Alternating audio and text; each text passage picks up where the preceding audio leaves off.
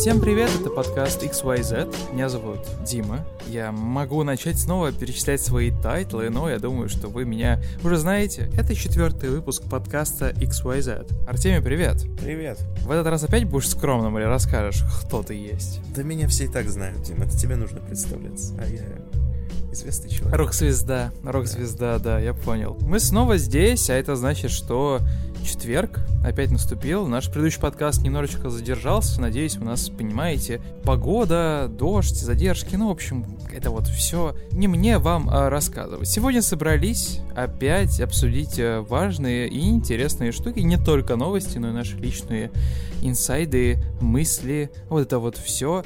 Давай я и начну, раз уж взялся уж спойлерить. А, забавная новость, мы хотели ее вынести еще в предыдущий подкаст, но немножечко придержали ее и оказались правы. В Японии сейчас невозможно купить Nintendo Switch. Ну, то есть понятие not, not existent вообще. Э, даже некоторые ритейлеры разыгрывают возможность купить Nintendo Switch, потом эти ритейлеры, их сайты падают, начинается там убийство, разбой и прочее, но это не самое важное. Самое забавное, что в Штатах уже заканчивается Nintendo Switch. То есть э, один из э, пользователей Reddit э, провел мини-расследование, он живет в Сиэтле, ну и, собственно, он просто решил поэкспериментировать, насколько просто эту штуку будет найти, и не нашел. В больших там каких-то сетях, типа, ну ладно, давайте начнем с того, что большие сети не все нормально функционируют. А мы, например, в первом подкасте, да, в первом или во втором, я не помню, обсуждали а, GameStop, которые... В первом, по-моему. Да, какие-то там совершенно инновационные предлагали тактики с работой во время карантина и прочее, но это не важно. Ну, короче, а, не получилось мне найти Nintendo Switch. Еще поговорим про э, Fallout 76 и про удивительные трансформации, которые с ним происходят. И вообще, что это все может значить, что игра, которая на выходе стала символом просто, символом плохих игр, то есть когда э, нужно было сравнить... Маскотом, да. Да, как образец, знаешь, когда нужно было просто привести в пример плохую игру, все говорили Fallout 76. Ну, помнишь, были такие времена? Да, да, да, конечно. А сейчас, ты понимаешь, уже начинается что-то другое. Сейчас у нее положительных отзывов в стиме огромное количество, и она постепенно превращается якобы в неплохую игру. Еще один разгон инициировал я, потому что я люблю такие, знаете, байки, во- военные истории. В частности, речь пойдет про обзоры. А, Артемий трудился не много лет в моем любимом СМИ про игры и развлечения, в DTF, и на одной, давайте, не небольшая предыстория. Артемий рассказал мне историю про то, как он писал обзор на RDR 2. Ну, это жуткая история, пока не буду спойлерить, я думаю, Артемий самое лучше расскажет. Леденящая но... душу просто. Леденящая душу, да. Я сразу же в тот момент вспомнил, что, о, блин, я еще похожую историю слышал чуть ли не от там 4-5 людей, тоже из DTF, тоже которые занимались, писали обзоры для редакции, ну, маленький спойлер, это, блин, изнуряющая штука, потому что вам нужно писать ее очень быстро, вам нужно очень быстро пройти игру, правильно делать заметки, и это такая карательная штука получается, особенно когда игры очень большие. И мне хочется просто поспрашивать, узнать вообще, как это работает, и вместе рассказать, да, вам, как это работает в больших СМИ, как пишутся эти обзоры, кто умирает, кто падает жертвами в процессе, и как вообще в целом это влияет на, на твое восприятие тайминга игр, да, уже после, когда ты играешь сам. Мы снова зовем гостей, в этот раз опять преподавателей, наши друзья, менторы из XYZ School. Антон Агеев будет первым гостем, и он расскажет про процедурные текстуры и про свой новый курс, который запустился вот-вот. Вторым гостем стал Юрий Поробов, он э, менторствует на курсе Стил, и Юрий расскажет про стилизованных персонажей, развеет парочку мифов, ответит на парочку моих вопросов, в общем, будет интересно. Кроме того, не забывайте о нашей уже не новой, а устоявшейся рубрике «Нам пишут». Мы будем писать лестные комментарии и радоваться тому, какие они лестные. Мы, мы сделали факт-чек. писать. Ты сказал писать, а не читать. Это а. оговорочка по Фрейду, видимо. Мы, да. мы не пишем комментарии сами себе. Я как раз хотел сказать, что мы сделали факт-чек, разузнали вообще, люди, вы настоящие. И как оказалось, да, Поэтому никакой загадки нет. Прикинь, как было бы забавно, если бы писали сами все комментарии. И зачитывали их в подкасте. Да-да-да. Об этом и о многом другом в нашем подкасте XYZ. Напоминаю, что нас можно слушать везде, где вам удобно. Найдите место, которое подходит вам, слушайте нас там. Как это делается, сейчас объясню. Берете наш RSS feed, это такая ссылочка, я оставлю ее, может быть, первым комментарием или по запросу, если не забуду народ. Мы все тоже люди, да. Вставляете ее в ваш подкастоприемник и получаете наш подкаст каждый раз, когда он ходит вообще везде. А если вы такой современный человек, да, то вы можете нас найти где угодно. Мы есть на Ютубе, там выходит наша аудиоверсия. Мы есть ВКонтакте, в их подкастовом разделе. Мы есть на Яндекс Музыке, мы есть в iTunes, в SoundCloud, в Кастбоксе. Ну и просто пишите подкаст XYZ и находите наши приятные голоса. Меня зовут Дима, со мной сегодня Артемий, как всегда, мой верный напарник и брат. И мы начинаем, Артемий. Артемий, давай команду. Поехали.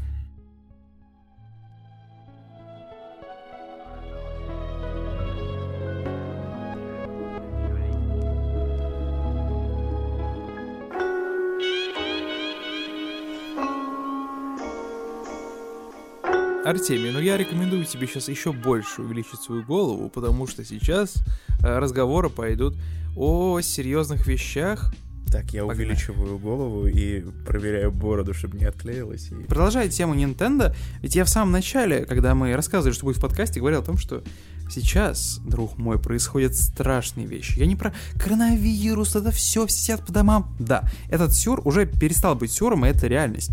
В Японии закончились консоли Nintendo Switch. В Японии схватка сейчас, ну, идет и была за, даже не за Nintendo Switch, а за возможность Знаешь, покупки Я ее. могу тебе объяснить, почему это произошло. Все японцы в какой-то момент проснулись, увидели, что курс скакнул, и все одновременно заказали прямо из кровати себе Switch. Не, они, они все, все, все такие подумали, так, нужно поступить как, как, да, как Артемий Леонов. Артемий да, ерунды да, да, не так, так, так, так. Это очень забавно, потому что ведь э, Япония — это дом Nintendo. Nintendo появилась в Японии, и вообще Nintendo супер интересная история. В этом, мне кажется, этой истории Nintendo можно целый подкаст посвящать и звать в гости э, всех вообще, и, и, и тебя, и, ну как, как же, и Семена Костина, потому что он разбирался, и я даже читал книгу, такую вот толстенькую, толстенькую, знаешь, как типа толщина там 34 сантиметра, 3, 3, 4, не 34. Ха, прикинь, блин. А, короче, про, про Nintendo, как она вообще появилась, там очень забавная история. Там семейство Ямаути, там самый главный, да, их дед. Он а, был каким-то обычным там ремесленником, да, и он, короче, начал в определенный момент своей жизни заниматься созданием вот этих вот игровых карт, карточек.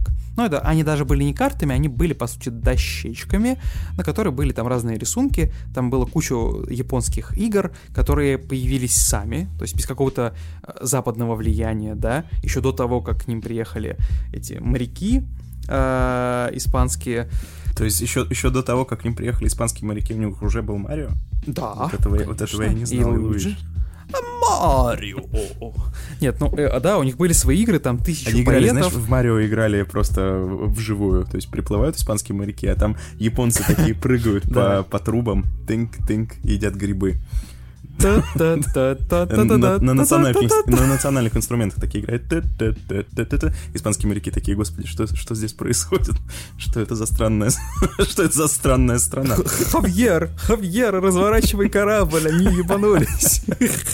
Да, я понял, правда. Нет, но это, это очень интересно. У них самобытная развлекательная индустрия была еще тогда, потому что, ну, у них не очень было много занятий. Ты либо работаешь, либо, либо спишь, да, либо вот настольные игры, то есть никаких там спорта спорта и прочее, но они не особо были популярны, и поэтому, да, карточные игры, по сути, Nintendo стояла у истоков, у истоков развлекательной индустрии, и она была главным поставщиком вообще развлечений э, вообще в Японии. Когда начались эти вот иностранные влияния, да, когда мир начал глобализироваться, там, понятное дело, появилось большое количество иностранных игр, которые тоже Nintendo начал, ну, как карточных, типа там покера. Вот это бездуховное западное вот это все. Да, они, самое забавное, что эти игры, они пользуются большой популярностью, но они очень дорого стоили, потому что, ну, сам понимаешь, их никто не изготовлял в Японии.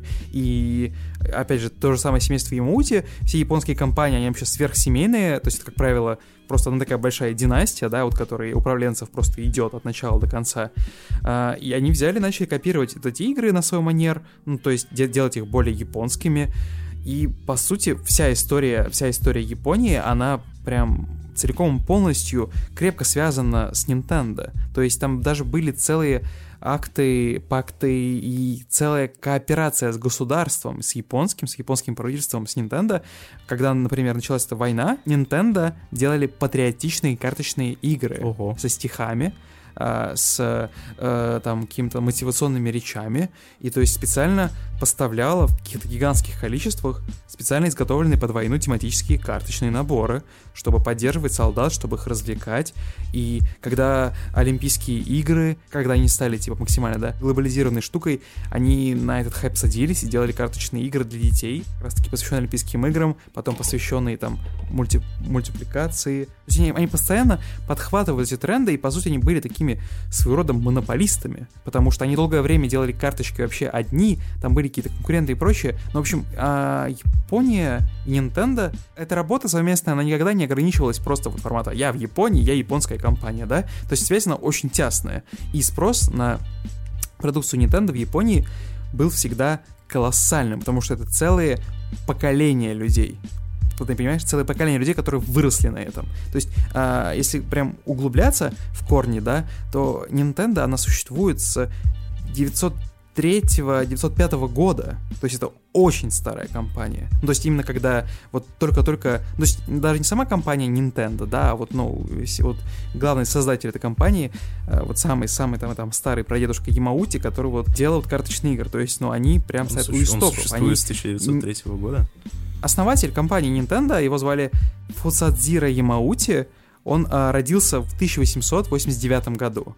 То есть как раз-таки, да, где-то, ну, то есть когда он был уже таким adult, а, и где-то в 905-906 году он начал производство этих карточек. А Эта компания, она даже старше Sony. Думал ли он, интересно, Понимаешь? к чему все это придет?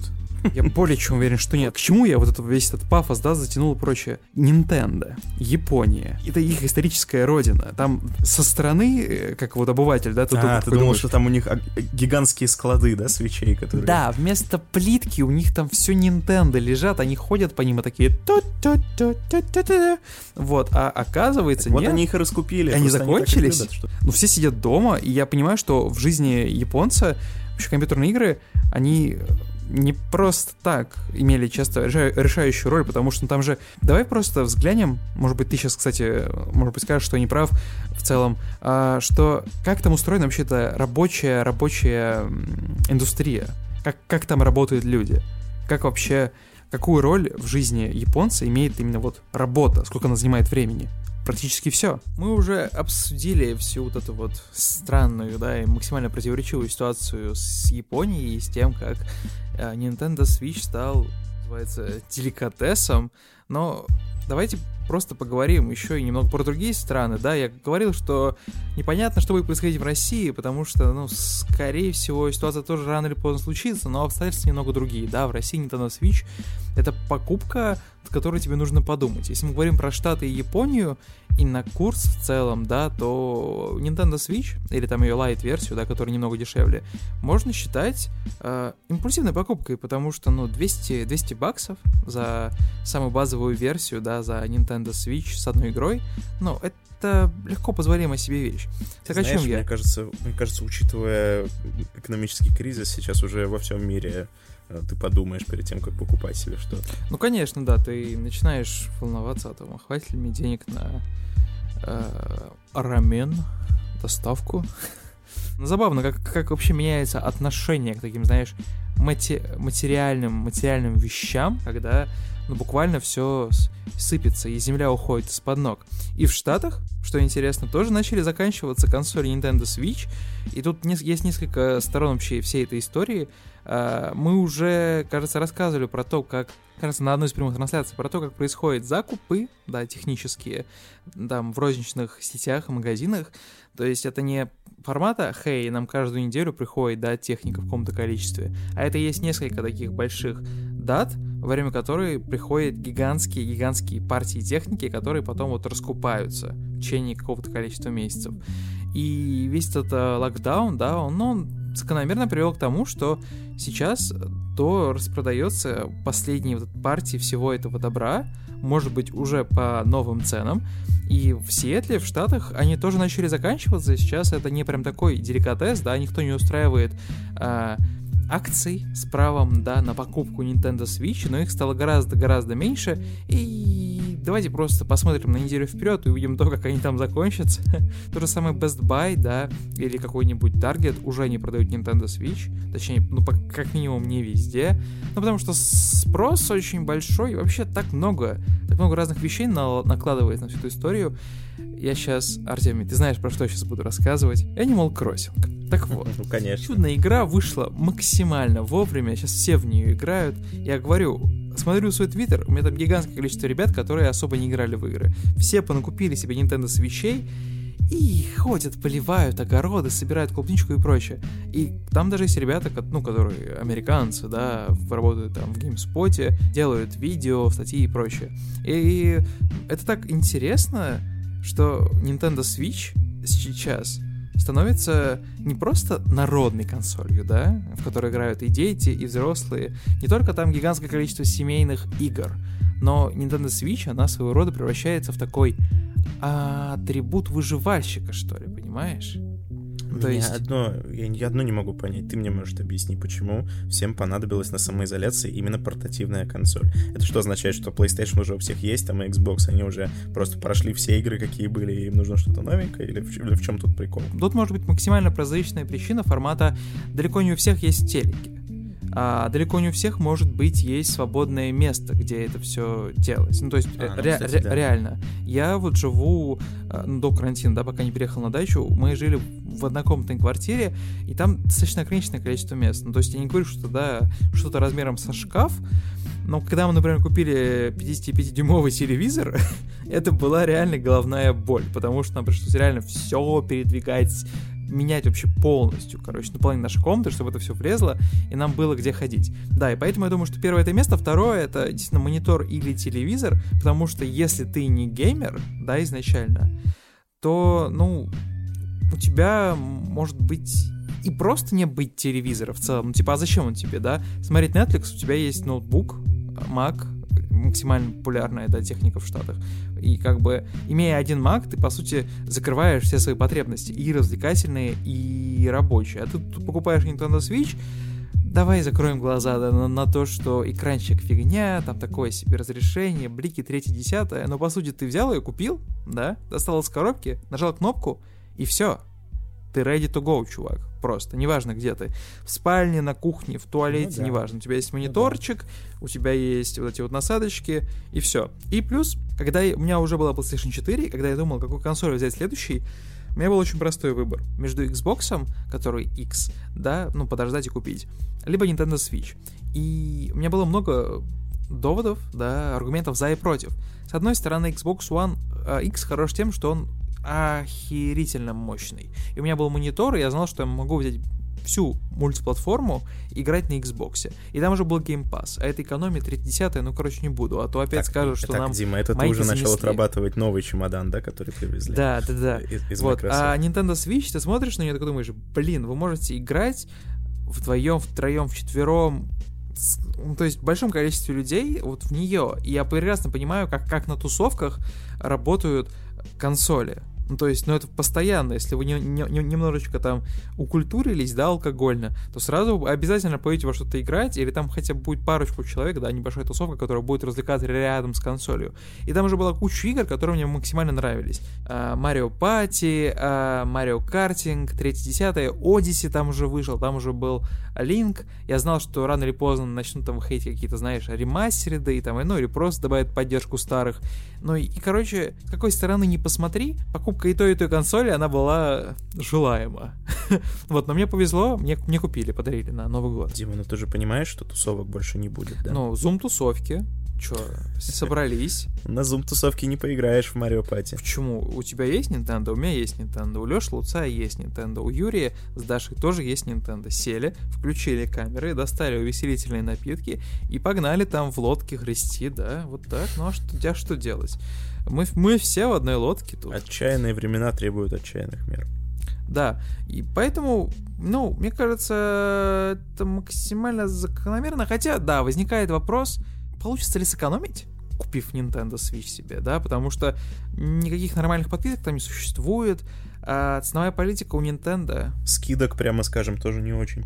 Да, да, да, ценовая политика у Nintendo тоже такая себе. Если говорить про Россию, там вообще страшная история, потому что э, ценообразование в нашем магазине, да, российском eShop, определяет немецкий вообще офис. И часто получается так, что купить картридж э, в видео в офлайновом, вам, у вас выйдет процентов иногда, процентов на 40 дешевле, чем в магазине. В Штатах, конечно, немного другая ситуация, но все равно, да, разница не очень большая. И так и так вы будете покупать игры за 50, за 60 баксов. Но в целом тенденция очень интересная, я считаю. И хочется понять, когда в России начнется подобное, потому что тут-то, говорю, и сейчас есть большой спрос, да, но фишка-то в том, что э, для россиян это более неподъемная покупка, потому что это 20 тысяч рублей. Ну, то есть, это много. Ну, но... Плюс еще игры, опять же, про ценовую политику ты только что сказал. А потом удивляются, да. почему это Nintendo в России ничего не популярно.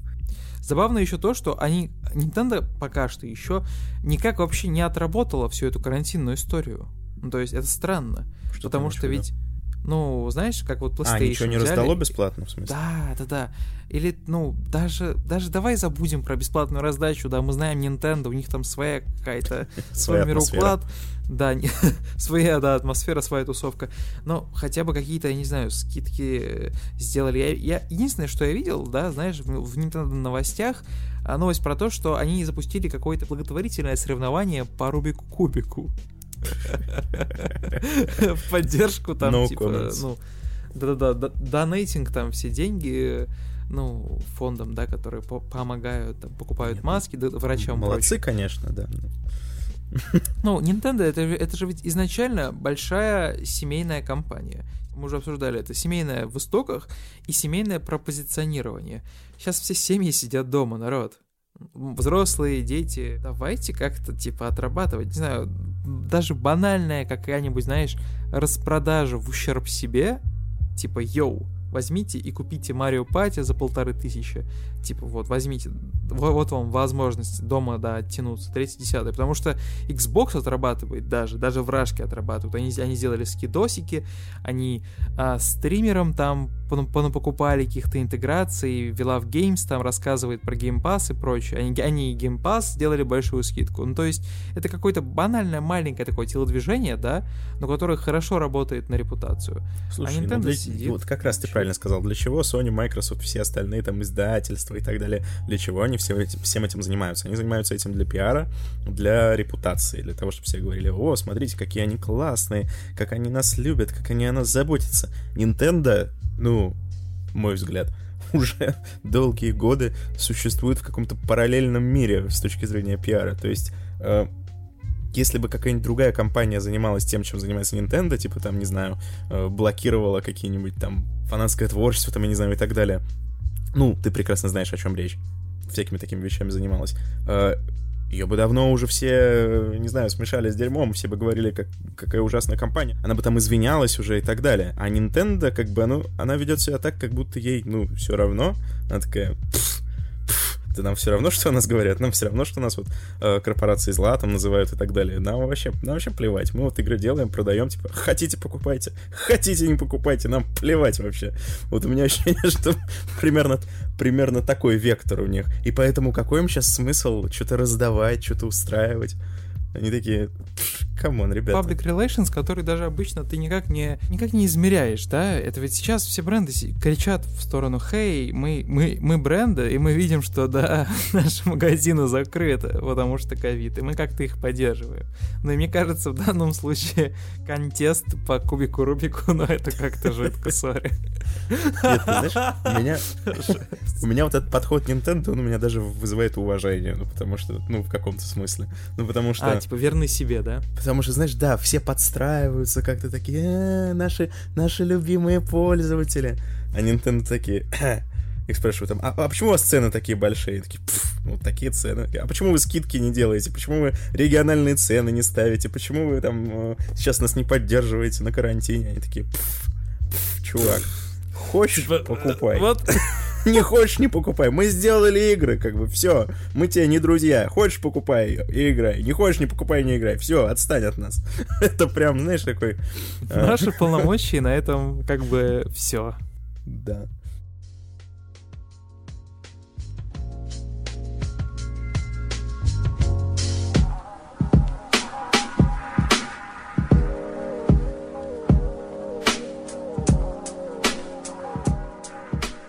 Добро пожаловать в рубрику «Нам пишут». Сейчас объясню вкратце, что здесь происходит, да. Я нахожу какие-нибудь приятные комментарии, которые приятны уху, которые нас с Артемием воодушевляют, а Артемий находит такие приятно кринжовые вариации, которые их долго искать не приходится. Вот, Денис Сушко уже второй выпуск подряд появляется в нашей рубрике, и он пишет, не ожидал, что засчитаете комменты. Сушко читается фамилия. Все правильно. Денис, вот я и попался в твою ловушку, потому что сейчас я зачитал ее неправильно. Извини, пожалуйста. Пиши нам свои комментарии, а мы будем тебя э, называть, будем прокачивать твой персональный бренд. Семен Халявкин, кстати, написал очень забавный комментарий. Изначально он написал «Крутой подкаст почаще бы». Я лайкнул этот коммент. Спустя э, 40 минут он написал «Дима Сёкс. Именно Сёкс. А Именно Сёкс. Именно, да. И я не знаю, что думать. Потому что я подумал, ну, блин, классный комментарий, нужно заскриншотить его и скинуть начальству, чтобы они такие, все идет по плану, а потом такой, Сёкс. Может быть, это какой-то прикол или оскорбление? Я не знаю, может быть, это какой-то... Какой-то параноик. Ну да, но ты... Сёкс — это круто. Сёкс — это круто. Ты такой подходишь к бате, он такой, Димон, как дела? Ты такой, Сёкс. Он такой, что? Мне никто не пишет, что я Сёкс. Мне пишут только, ну вы знаете, что я казах с приклеенной бородой. 3D-модель. Ну, ну это... Может быть, в этот раз ситуация изменится. В этот раз мне написали, вышло с тех пор э, новое интервью с Женей Паком. Э, там написали, что у меня увеличенная голова. Еще один штрих к портрету. Ну да ладно. А Лаура Бушар пишет, ребята, подкаст «Огонь» стала любить вас сильнее и большое такое красное сердечко. Если бы у нас была видеоверсия, то ты видел бы то, то как я это сердечко делаю своими большими э, мужскими пальцами. Лаура, спасибо тебе большое. Слушай нас, пиши нам приятные комментарии, а мы будем довольненькие сидеть. Ну и последний комментарий Абдурашид Мурза. Очень классное имя и фамилия, чувак, прям обожаю. Поставил нам Лойс. Ну, то есть такой, знаешь, смайлик, э эмоджи в виде, в виде Лойса. Uh, мне нравятся такие комментарии, они, они очень быстрые и многозначительные. Абдурашид, мерси боку. Ну, а теперь моя рубрика. Uh, Кибуны Ролл с Ютуба пишет нам. Слишком часто слышно «Йоу». На это я могу ответить одно. Кибуны Ролл. Йоу, мэн, ты Чё вообще? Камон. Йоу. Ты чё, не выкупаешь? Йоу. Йоу, what are you doing, Norgetto, boy? Еще на ютубе нам пишут. Юра, облизали все органы Microsoft и обделали Sony. Надеюсь, за Джинсу хорошо заплатили. А, мне интересно, Юра, как ты себе это представляешь? Приходит Microsoft, такой видит наш подкаст. Там они, знаешь, собираются, э, весь совет директоров собирается, таким, мы проигрываем эту пиар-войну. Марк Церни продает PlayStation просто как бог. Что нам делать? Давайте заплатим Диме и Артемию, чтобы они в третьем выпуске подкаста Э, поговорили э, о том, что Xbox... У меня, вот я прям сейчас смотрю в угол своей комнаты и вижу этот чемодан, набитый зеленью, и такой думаю, если продаться, то только так. Это, это, мне кажется, это самое эффективное расходование средств э, с точки зрения Microsoft. Просто.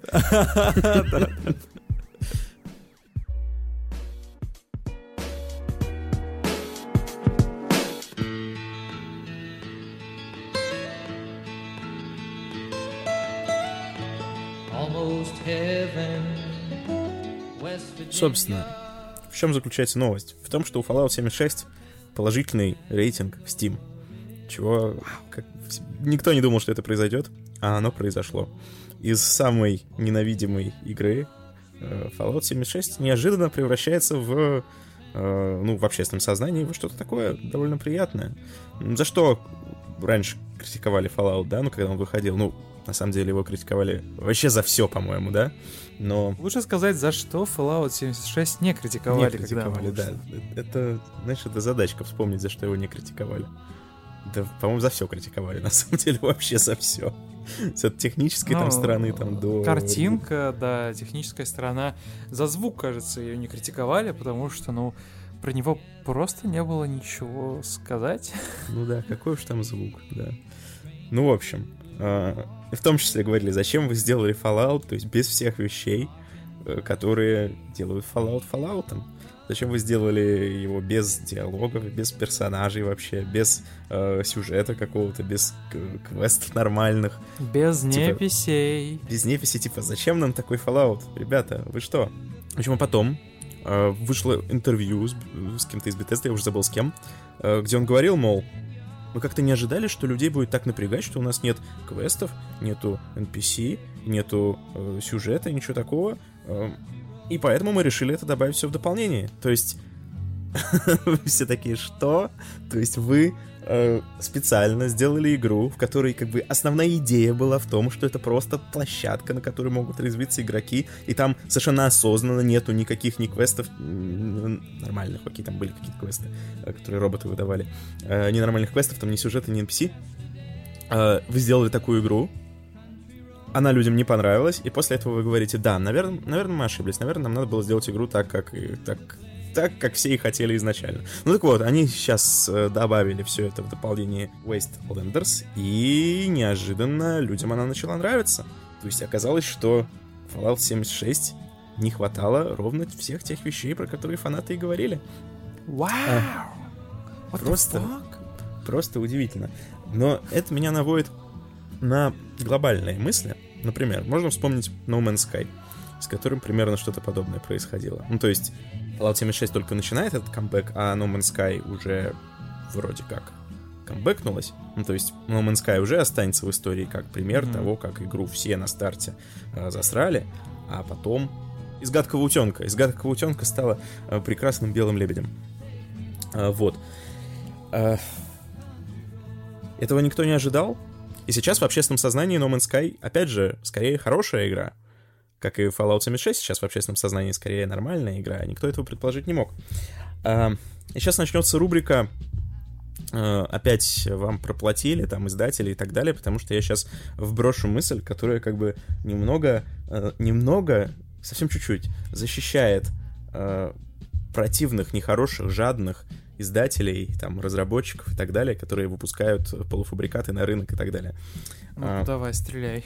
Смотри, вот очень популярная э, мысль и позиция, которую очень многие отстаивают, там, блогеры, комментаторы, на самом деле она, ну, д- 90% публичного дискурса как бы, э, занято ей, что люди говорят, вы нам, сволочи, даете э, незаконченный продукт, вы нам выпускаете а, там, огрызок от игры за полную цену, э, хотите, чтобы мы его покупали. Это обман потребителя, это и так нехорошо. Ну, ты понимаешь, о, о каких играх там э, речь, там, я не знаю, о, о- чем, о чем угодно. Там, про Call of Duty были такие разговоры, про, про Battlefield. Про Battlefield 5, который, да? Да-да-да, ну про что только не было таких разговоров, что, мол, вы выпускаете огрызок, он не доделал, он плохо работает, в нем нет контента, как вы смеете, как вы смеете. На чем это основано? На том, что раньше такого не было. Действительно, раньше такого не было. То есть раньше ты покупал игру на диске, вставлял ее э, в дисковод, и она запускалась, и там все было готово, так сказать. Никаких Ни- патчей первого, никаких второго, патчей, третьего да, дня. Никаких вот этих, да, внезапных дополнений, никакого э, плана развития там на год вперед, как на чем все э, любят сейчас стебаться, Э, как там в Anthem, у которых был просто потрясающий роудмэп, который, Да, был он прикольный. который вообще не Он выполнялся. был красиво нарисован, но не произошло, Да-да-да, там был ничего. Через месяц мы выпустим то, через два месяца то, через три месяца то, через месяц они такие приходят, типа, «М, ребят, мы, у нас не получилось, мы не успели за месяц это сделать, поэтому роудмэп сдвигается и, и вообще отстаньте от нас. Ну вот. И над этим всем смеялись, издевались, и это все, конечно, легитимно, да. Но, с другой стороны, раньше такого не было. Но было ли раньше такое, что ты покупал игру на диске, вставлял ее в дисковод, она оказывалась очень плохой, а через год ты вставлял тот же диск, и там была игра уже неплохая. Вот такого тоже раньше не было. Понимаешь, о чем я? То есть раньше, ну, да. несколько лет назад, если бы ты купил э, No Man's Sky, и она оказалась какой-то бессмысленной хренью, ты бы как бы, ну, потратил деньги на ветер, ну, как бы ну, забыл да, об этом. Или да. Fallout 76, да. А сейчас есть шанс, что э, плохая игра, которую ты купил, через некоторое время превратится в хорошую. И э, об этом никто, об этом никто не говорит. Все винят. Да, все винят э, злых издателей и разработчиков за то, что они испортили вот эту потрясающую систему, в которой э, готовый продукт выбрасывался на рынок сразу, и, и, и других вариантов не было. Но никто, ну, окей, кто-то это делает. Но э, в основном люди не склонны хвалить их, когда, э, когда эта система дает э, положительные результаты, как в случае с Fallout 76. Как я уже рассказывал в самом начале, у меня поначалу вообще, знаешь, было очень странное ощущение ко всей этой истории, потому что как-то изучать тему с Fallout 76 я начал через документалки Ноуклипа, они сделали их несколько, и достаточно информативные. И как-то в, в ходе одной из я так краем уха услышал, что в игре не будет неписи, и я такой... Э, да не-не-не, скорее всего, ну, они будут, но в их непривычном формате. И как-то там, знаешь, Вуник пришел, обсудил своими коллегами, студентами, они такие, типа, ну да, вообще-то, в игре не будет а, никаких неписей, и все будут сами себя развлекать. Я такой, что? What the fuck? Вот, а потом, потом я такой, ну ладно, ладно, ладно, ладно, ладно, Bethesda, она же э, опытная, все будет нормально, ну не выпустит же она херовую игру, да? И, Были и времена, когда эта фраза не, не звучала смешно. Да, и, и пошло, поперло, и она вышла, и я даже сейчас не вспомню, выпустили ли ее под плашкой ранний доступ. Кажется, нет. Кажется, ее выпустили как, типа, вот, нормальная игра. То есть да, да, да, нет, все, было. играйте. Вот, и а, это было странно, потому что я даже видел какие-то рекламные попытки ее продвинуть а, в России. Там, опять же, Вилсаком, а, не, не Вилсаком, а Villa Games, кого-то, кто-то еще. В общем, ну, Bethesda есть в Рашке. Отчасти. Она работает в Рашке через, через Soft Club. Uh, было пару прямых трансляций, они были очень странными, потому что ребята играли. Было видно, что им не очень нравится. То, что у них персонаж проваливается под землю, исчезают предметы, не убиваются другие персонажи, но они, знаешь, так с болью, но улыбались, как, как, как, как в том меме с дедушкой. Так, вот, господи, это такой... же в мем, в мем превратился этот момент из ролика Логвина, вот помнишь? На котором, Какой? на котором они сидят вчетвером и обсуждают э, Логвинов, Захар Бочаров, э, Сальников и еще кто-то, я забыл кто. И как они обсуждают ощущения от увиденного когда им показывали в бункере презентацию Fallout 76, и Логвинов такой, ну что, ребята, рассказывайте, рассказывайте, как вам, чё, как вы думаете, что вы думаете? И все такие, ну, бункер как-то... Как-то, как-то вот так. Ну, короче, все трое что-то сказали в духе, что, мол, интересно, любопытно, ну, не знаю, не знаю. Ну, то есть, действительно, все, все сидели с такими лицами немного опустошенными после этой демонстрации. Ну, в общем, этот кадр, именно как они сидят, он превратился в такой мем небольшой. Да, и я как-то смотрел на это все через, сквозь пальцы, потому что, ну, слушай, моя точка зрения, да, будет немного странная сейчас, но я смотрел на это и понимал, что, ну, да, игра типа сверхсырая, но если попробовать в нужной компании, то получится, мне кажется, даже прикольно. Вот, и, и на я это, читал На это у, у Джима Стерлинга, если я не ошибаюсь, на это был ответ, или я не помню у кого, э, на этот аргумент он отвечал, э, в компании из, там, из четырех друзей все что угодно весело, не только Fallout 76. Вам не нужно покупать Fallout 76, чтобы весело провести время в компании друзей. Да-да-да, я, нет, ну я не подумаю, я не позиционирую это как аргумент формата, да, заплати 4000, если ты играешь на консолях, купи не готовую игру, найди еще одного такого же, как ты, пускай он тоже заплатит 4000, а потом попытайтесь поиграть. Ну да-да-да, такое себе, но э, мне нравилось то, что в этой игре рождались какие-то сумасшедшие истории, которые часто и наши новостники подхватывали и прочее. Ну, то есть как там строили какие-то лабиринты, как там друг другу все помогают, обмениваются, под пульки подбрасывают и прочее. Ну, то есть такой какой-то комьюнити, комьюнити сервис, комьюнити про... как это называется? Прокладка появилась вокруг, такая прослоечка, да, и мне, мне, мне очень понравилось, потому что оно понятное дело, что читать это все гораздо интереснее, чем, наверное, испытывать на себе, но это был прикольный пласт контента, за которым я наблюдал, думал, что, скорее всего, однажды, однажды ее доработают, и реально можно будет, ну, это на себе ощутить. И я прям реально истории 15 помню, вот этих вот, знаешь, диких там с лабиринтом, с каким-то странником, который просто тебя преследовал, 30 как будто бы это, знаешь, как будто бы Ultima Online вернулась с этими дебильными историями из нее. По-моему, там половина всех этих историй заключалась в том, что игроки со скуки э, начали отыгрывать NPC. То есть они решили отсутствие NPC компенсировать тем, что они сами себя будут вести, вести как-то странно. И таким образом остальным станет весело. И это, конечно, очень круто, но, блин, это я не готов это, это считать заслугой Bethesda. Да. Конечно, да. Это, это даже не то, как environment, да, и геймдизайн подталкивает тебя креативить, и ты получаешь какой-то а benefit. Это реально... Скука. Да, это, это реально способ развлечь себя. И ты такой думаешь, ну, блин.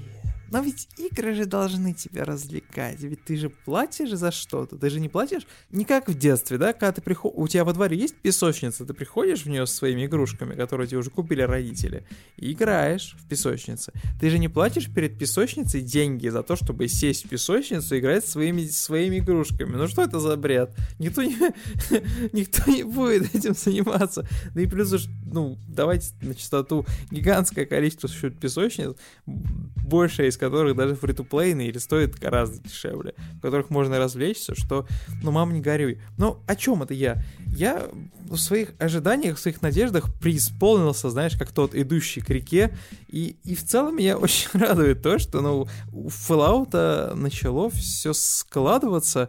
Э, я читал, как, как и ты, несколько заметок про него, и там было, ну, черным по белому написано, да, что э, когда игра появилась в Steam, там Bethesda предложила, получается, тем, кто эту игру уже имел в их магазине, да, получить бесплатно в Steam. И все равно, даже когда игра там появилась, да, когда начали в нее играть, изначально э, отзывы заполонили негативного, негативного содержания, потом как-то это все нормализовалось, и об этом всем пишут так, ну знаешь, как это, как будто бы как будто бы это факт, как будто бы это как должен, что это произошло, что ты как-то сам не, не, не получается интуитивно додумать, почему у него были плохие отзывы, а потом резко стали хорошие. То есть, понятное дело, что uh, Wastelanders — это дополнение, которое очень долго находилось в продакшене, его очень долго готовили, и его несколько раз, если ты помнишь, переносили даже потому что, ну, некоторые люди, да, ответственные за игру. Я, я не про Тодда Говарда, тот, тот Говард я купил Skyrim три раза, отва, отвали, отстань. Всего а, три. В Стиме. А, на PlayStation и на Nintendo Switch, да. Хорош, хорош. Ну ладно, окей, на Nintendo Switch мне подарили. Я не купил сам, но я сам планировал. И тоже захожу играть, потому что, знаешь, этот саундтрек такой Блин, давай я не буду начинать про саундтрек с Гарима, потому что я опять начну плакать. Ну, короче, хороший, хороший там саундтрек, прекрасная игра. Тот Говард, муа. Короче, а, люди, ответственные за некоторые провалы, да, неурядицы, они уже не работают над этим проектом.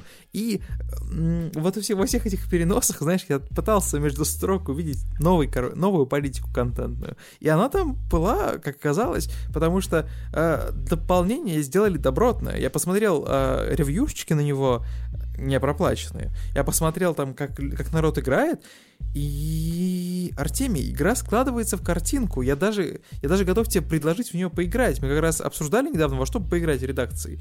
Можно ну, так, поиграть да. в Fallout 76. Да, она стала похожа на нормальную игру, собственно, это логично. Я смотрю на эти футажи, э, и я уже вижу такое, знаешь, ну, чувство приключения, что ли, а? Ходят, собирают, в игру добавили то, что делает игру игрой, в общем-то. Ну, ну, NPC, фракции, квест, все это, все это вместе. Это можно только приветствовать, но, как я уже говорил, это просто выглядит странно, когда люди выходят такие с уверенным видом говорят, вот во всех играх делают там сюжет, фракции, NPC, э, квесты интересные, во всех играх это делают, а мы этого делать не будем. У нас свой путь, своя колея. Мы сделаем игру, в которой этого ничего нет, в которой будет просто пустое блин, пространство, но людям все равно будет весело. А? Смотрите, как мы сейчас делают. Этого не происходит. Они такие, ну да, ну да, ну да, хорошо, ладно, ладно. Сделаем квесты, сделаем NPC, сделаем фракции. Ну, типа, это странно.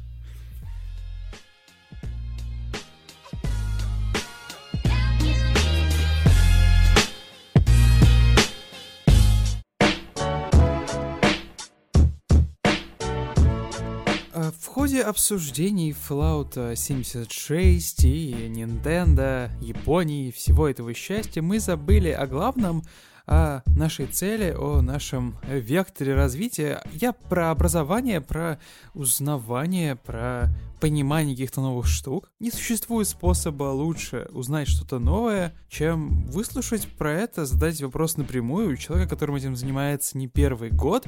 В этот раз мы постараемся понять и ответить себе на вопрос, что такое процедурные текстуры, э, с чем их едят, и что бывают процедуры не текстурные. В этом и во многом другом нам поможет разобраться Антон Агеев, наставник курса «Процедурный трип WixYZ School» и мой хороший друг. Антон, тебе слово. Привет, привет, Дим. Давайте я просто вкратце представлю. Если я что-то скажу не так, то ты меня поправишь. Да. Ты работаешь в индустрии больше 10 лет, 3D-художником. Да. Работал, да. Ну, сейчас ты тоже работаешь, но с другой стороны, у тебя был такой интересный путь. Ты работал над, не дай соврать, полнометражным фильмом «Смешарики. Начало». Звучит серьезно. Да-да-да. Ну, вообще, вообще, вообще над смешариками, над сериалом, над, э, над фильмами, потом переметнулся на игровую индустрию. Работал в Nival, занимался Блицкригом 3, да, потом угу. военная тематика не закончилась, ты работал и аутсорсил для World of Tanks, немножко, Wargaming. Да, немножко. немножко. Вот, и потом работал в мобилках, Crazy Panda, Game Insight, Playrix, вот это все. Да-да-да. Ну, были еще, были еще компании, просто мы называем из, из ныне живущих. Ну да, а последние пару лет ты занимаешься школьными слэш-образовательными делами в XYZ, все верно? Я занимаюсь школой лет пять уже, вот, в разной, в разной степени вовлеченности, а, а занимаюсь и закончил я совмещать ее с работой и пере, переориентировал ее с хобби на профессиональную деятельность где-то месяца три назад, ну, ты знаешь. Ну да. У нас с тобой уже было два стрима, вот, угу. так что мы, мы с тобой уже это, знакомые товарищи, поэтому давайте буду задавать вопрос. Давай. Серьезный. Мы с тобой на разогреве болтали про Fallout 76 и RDR 2. Игры, угу. которые лучше не сравнивать, как ты мне сказал. Да, мы на этом остановились и поняли, что вот сейчас пора включать запись. Да, да, да, типа сейчас тот самый момент, когда нужно матку рубить. Вот, и, и я сказал такую, возможно, глупую вещь, что было бы интересно обсудить две игры и возвращаясь, да, к теме твоей специальности, ты занимаешься текстурами, процедурными текстурами. Можешь вкратце объяснить, что это такое? Коли, да, я занимаюсь курсом по процедурным текстурам, так просто сложилось исторически, потому что изначально меня эта тема самого заинтересовала, а потом я ее просто перенес вот в плоскость деятельности школы. Mm-hmm. А что это такое, ты спрашиваешь? Ну, это такой вот э, вид разработки текстур для 3D индустрии широкого, опять же, профиля, не обязательно для игровой, а это ну, использовать ну, да. в игровой индустрии, можно где угодно. Но в индустрии они были не с самого начала, это был, получается, такой этап э, эволюции, что ли. Ты мне рассказывал в самом начале, еще до записи, что вообще изначально текстуры э, рисовали от руки в фотошопе, да? Ну, не обязательно от руки, были разные приемы. Ну, это мог быть, допустим, какой-то коллаж из фототекстур, по-хитрому смешанный, но это могли быть и ручные текстуры, как, ну, знаешь ты, например, такую стилистику handpaint. Многие прикалываются, вот у Blizzard почти все игры в этой стилистике. World, of Warcraft, да, Warcraft и вот это прочее, все, да? прочее, mm-hmm. да, когда текстуры рисуются от руки, как там даже делается закос такой под, э, под то, как будто бы это нарисовано ну, краской, что ли. Ну, это определенно, это целая стилистика отдельная, но тем не менее... Ну, и к этой стилистике другие требования. Да, да? основная фишка в том, что это, это текстуры, которые не, не терпят фото, фотообразцов. Ну, понимаешь. Да, то есть у них меньше детализации, у них какие-то повторяющиеся формы, и у вас, как, как, как у игрока, да, предположим, без какого-то бэкграунда в геймдеве, у тебя другие к ней ожидания. Это все выглядит стилизовано. Смотри, по, по, вообще стилизация, если так вот по-простому объяснять, то стилизация это просто некий, всегда некий набор правил, которые mm-hmm. ты можешь объяснить простыми словами, по которым, если ты будешь ими придерживаться, то ты попадешь в стиль. Ну, понимаешь, да? Мгм. То есть я говорю о том, что типа мы все там э, мелкие формы, всю мелкую фактуру убираем, а всю крупную утрируем, допустим, да? И у тебя получается такой а-ля гротеск.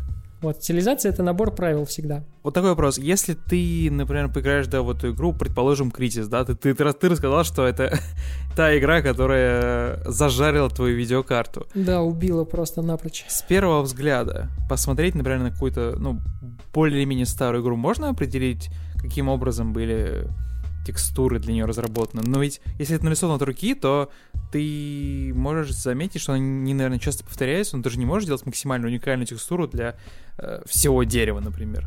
Пример Да, с- одного смотри, дерева. смотри, тут весь замес в том, что дело даже не в процедурности или непроцедурности. Весь замес случился тогда, когда а, вышла новая модель шейдеров, а, Мгм. ко- ну, так называемых PBR, физически корректных, которые просто в некоторой степени сменили pipeline, по которому разрабатывались текстуры до, потому что в материале, который используется для игры, я имею в виду, ну, вот в мат- в материале, который назначается на модель, ну, если простыми словами, вот просто стало использоваться больше текстурных каналов, стало больше текстур.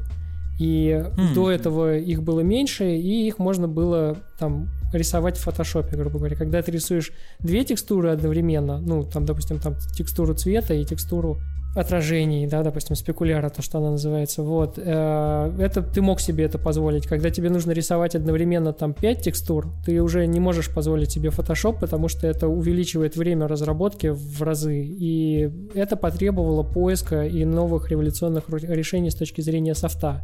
И тогда появилось целое поколение программ. И компы стали мощнее, соответственно, да? То есть Да, тех- да, да. технологии стали поддерживать эту историю вообще. Да, да, да. Просто появилось, появился новый софт, с помощью которого это э, стало возможно без увеличения э, по времени да, производства рисовать э, текстуры вот именно в таком формате. Процедурные текстуры пришли с развитием технологий, и игры стали круче, комплекснее, выросли к ней требования, да, как вот у нас, у людей, которые играют. Просто то, что я рассказывал до этого, это не процедурные текстуры, потому что, Да. типа, то, что я говорил про PBR Pipeline, это просто как бы вид, новый вид материалов для игр. Вот, а э, способы создания текстур процедурные это просто один из способов. Э, Вот Мгм. появился, появилась серия программ, в которых э, выработался вот такой подход как за- к созданию текстур, как процедурные. На самом деле ничего, ну, если смотреть в корень, ничего революцион- революционного в этом прям уж такого нет. Просто основная фишка способа разработки заключается в так называемом недеструктивном пайплайне, когда твой процесс создания текстур представляет собой набор из неких операций и команд, представляет собой ноды, да, ну, если Мгм. ты когда-нибудь работал с нодовыми редакторами, ты представляешь себе, как там, как там дела обстоят. Вот, каждая нода — это какая-то операция или какое-то действие, которое ты производишь над текстурой, и ноды выстраиваются в цепь, некую цепь последовательность действий к финальному результату, к которому ты хочешь прийти. И основная э, отличительная особенность такого, э, такого способа создавать э, текстуру или вообще в принципе изображение заключается в том, что на каждом этапе у тебя есть возможность нести туда какие-то изменения, что повли- повлияет на весь конечный результат. А, ну, то есть ты можешь ее по ходу дела Корректировать, да, видоизменять, да, да. корректировать, да. Делать это очень просто. Путем процедурного текстурирования ты можешь создать абсолютно любую текстуру, будь это кожа персонажа, будь это дерево, будь это железный ржавый будильник, да, который стоит там где-нибудь на локации мира Fallout 76 и прочее. Ну, то есть абсолютно все что угодно. Да, потому что идейно это ничем особо не отличается от фотошопа, потому что все операции, с которыми ты имеешь дело, как правило, они имеют аналоги в фотошопе. То есть принципиально ничего нового не появилось, просто это новый, новый подход именно с точки зрения организации. Давай вернемся к теме игрушек, чтобы прямо это на одном языке говорить с аудиторией. Я сказал тебе такую вещь. Если поставить двух персонажей из Fallout 76 и RDR 2, я скажу, что левый, он типа сверхстилизованный, а справа реалистичный. Ты сказал, что нет, скорее всего, персонаж слева, то бишь из Fallout 76, будет просто говном. Ну, ты меня заложил, да, все-таки. Я сказал после этого, что на публику никогда бы не повторил эти слова, поэтому я Я сказал это за тебя, поэтому Я не подтверждаю, я не подтверждаю. Предположим, если ты так сказал. Если меня спросить, я не считаю реалистичным персонажа ни из RDR, ни из Fallout 76. Они как бы оба стилизованные, просто так как я уже говорил, что стилистика это всегда набор правил, поэтому просто правила разные, поэтому персонажи разные. А почему я нелицеприятно вызвался, отозвался о персонаже э, Fallout? Потому что мне вообще кажется стилистика и подход к созданию персонажей во всех играх Bethesda странным. Во, во всех играх или с, те, или с третьей части? Ну слушай, вот смотри, я могу тебе рассказать такую историю. Я однажды ее прочитал на каком-то ресурсе, посвященном играм, и она как раз относится к то ли к Skyrim, то ли вот ну какому-то из Elder Scroll, короче, из вот серии. Ты замечал когда-нибудь, насколько отвратительные там лошади? Квадратные и не очень реалистичные. Они, они деревянные, короче. Они вот, ну, просто особенно после того, как ты поиграл в РДР, или, ну, хорошо, если, ну, РДР это, это край, это, это другая крайность, давай возьмем где-нибудь пос... Assassin's Creed. Assassin's Creed, да, первая Assassin's часть, Creed да. вот как раз где-то посередине между РДРом и Fallout. Вот. Ну, например, да. И возвращаясь к той статье, которую, про которую, с которой я начал, я читал про то, что ну, вообще созданием и разработкой лошадей, причем там все, начиная там, от анатомии и заканчивая чуть ли не анимацией, занимается одна тетка, которая при, при этом является фанатом лошадей, у нее там своя ферма.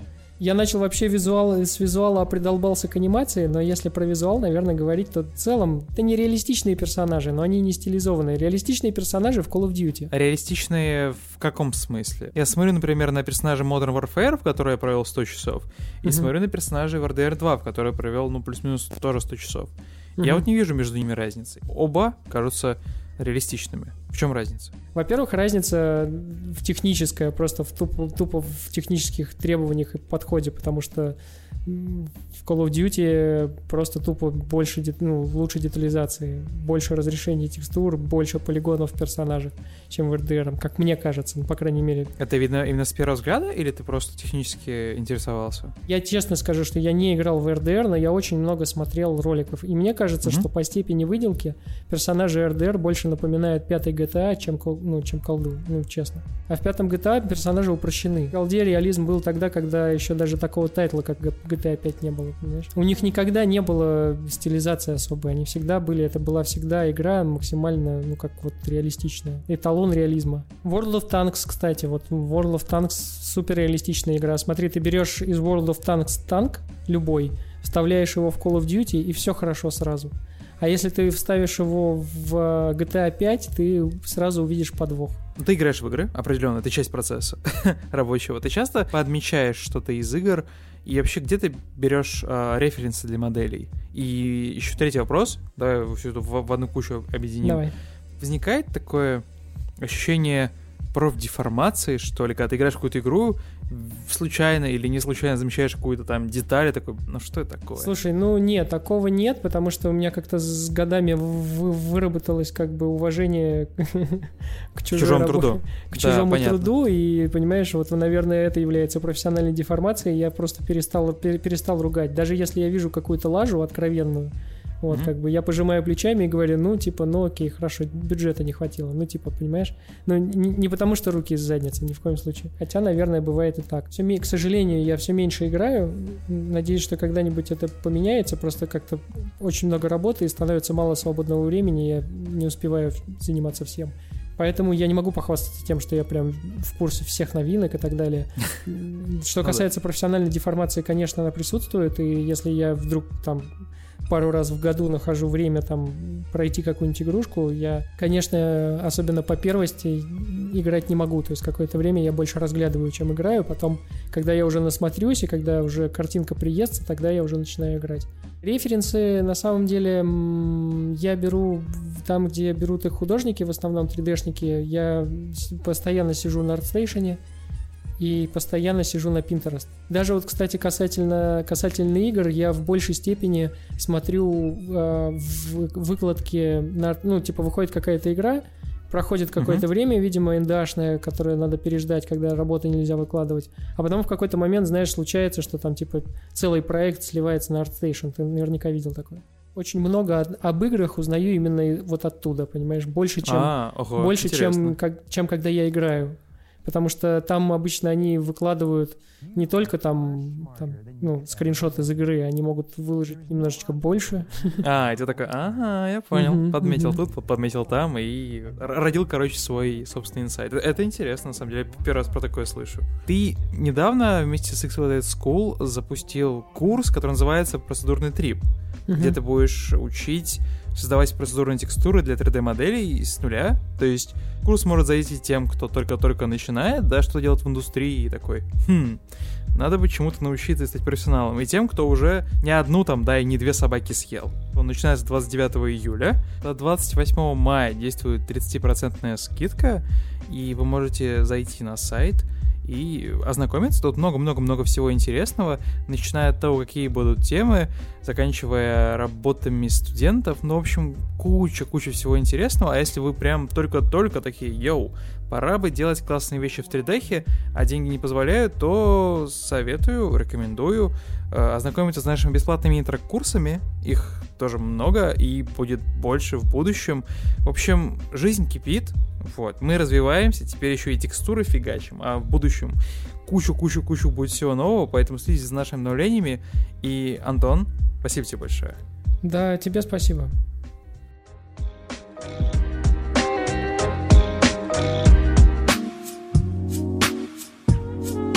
Короче, э, я в самом начале уже рассказывал про то, что будем сегодня изучать профессиональную тему, тему журнализма, журналистики. Вот это вот все, вот эти вот неправильные слова, которые постоянно путают друг с другом, а, а в частности про то, как вообще а, происходит выбор человека, как выбор происходит человека, который будет игру обозревать, какие вообще происходят жести там с таймингами, потому что разные, разные истории есть в индустрии, да, порой тебе нужно проходить совершенно гигантские игры за совершенно маленькие маленький промежуток времени и, и а, как, как преодолевать себя, знаешь, вот казалось бы, журналист игровой, да, ну работа мечты. Ты играешь в игры и получаешь это деньги. А нет, история другая. Артемий, давай, колись, что там?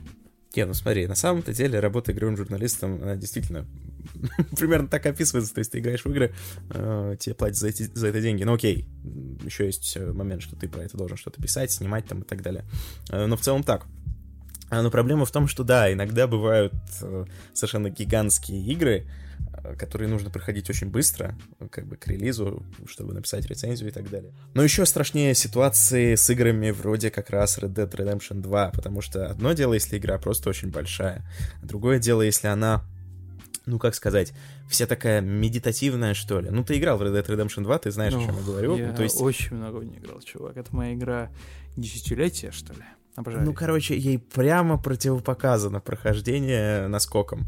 Ну, на самом деле, много таких игр, в которых, э, ну, нужно просто расслабиться, бежать куда-нибудь к горизонту там и так далее, заниматься какими-нибудь побочными активностями. Ну, как я не знаю, э, представь себе, что Skyrim нужно угу. пройти срочно. Ну, это, ну, что такое? Ну, что ты увидишь в Скайриме, если тебе нужно его пройти срочно? Ну, как бы игра не рассчитана на это, ну, от слова вообще. Red Dead Redemption 2 э, было примерно так же. То есть я э, сел, начал играть, и как это было? Я практически по возможности не отвлекался там на какие-то задания, я не, не знаю, не исследовал округу, я не ловил рыбку, я и так далее. Я просто смотрел на часы и думал, успею я или не успею к нужному дедлайну ее пройти. И в результате я, э, как это примерно выглядело, я садился, просыпался с утра, шел играть, Играл, играл, играл, играл, обедал, играл, играл, играл, играл, глаза начинают слепаться, я засыпаю, просыпаюсь, беру снова геймпад, начинаю играть, играть, играть, и так вот всю неделю. А, и все это еще очень нервно, ну ты понимаешь, потому что угу. не только ты играешь как можно быстрее, а еще ты и волнуешься, и боишься, мол, а успею я вообще или нет? Даже в таком диком темпе. А Red Dead Redemption 2, спойлер, спойлер, она ну, немножко создает такое ощущение бесконечности, потому что в какие-то моменты тебе кажется, что она подходит к кульминации, но на самом деле нет. На самом деле все продолжается, продолжается, продолжается. А самое страшное, когда основная игра закончилась, и я такой, фух, это было жестко, да, это было жестко. Там я плохо спал, плохо ел, вообще ни цвета белого не видел, только играл. Но я успел, у меня в запасе еще там остаются там, сутки или еще сколько-то. И я смогу хотя бы чуть-чуть там отдохнуть, посидеть, подумать э, и что-то написать. Тут, ну, вы уже догадались, что происходит. Происходит эпилог. Ты такой эпилог, ну, у игры может быть эпилог, конечно. Ну, сколько он будет длиться? Полчаса, час, может быть. Но Да, ты да, никак да. не готов к тому, что гребаный эпилог — это... Сколько он там длился? Я даже не знаю, сколько он там длился, я уже на автомате его проходил. Больше часов пяти где-то. Да, в общем, О, это Или ужас. около того. Эпилог длится примерно как Resident Evil 3, короче. А меня до этого Да. все в редакции мне все говорили, мол, чувак, ну ты что? А тогда, тогда еще ее еще никто не видел игру.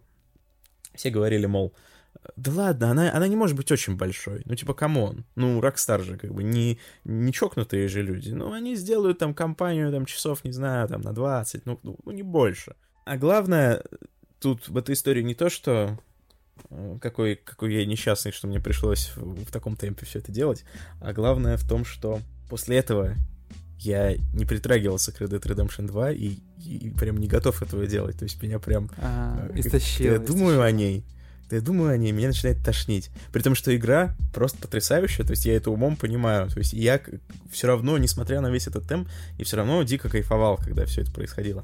Но сейчас запустить Red Dead Redemption 2 э, меня никто не заставит, потому что даже э, самое замечательное блюдо, если в тебя запихивать прямо, да, даже, даже если ты обожаешь это блюдо, тебе все равно в какой-то момент э, его будет слишком много, и тебе больше его не захочется. Тоже знаю некоторых игровых журналистов, у которых такое происходило, что они некоторые игры конкретные просто видеть не могут, э, несмотря на то, что вроде как игры хорошие. Просто из-за вот этого э, из-за этого бешеного темпа. Э, Но это бывает не всегда, и, и не то чтобы часто такие ситуации бывают, когда ну вот прям в таком цейтноте что-то проходится. А ты вообще как, как, э, как пользователь вообще ожидал RDR 2? Грезил о ней?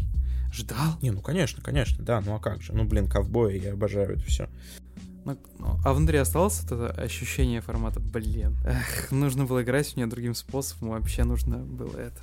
Не соглашаться. Я, знаешь, как, как потом в боевике, где приходит генерал там военных сил США к тебе там на яхту, ты такой выходишь с голым прессом, такой, знаешь, как, как ну, в таких обычных боевиках, и такой, нет, я не буду браться за ваше задание.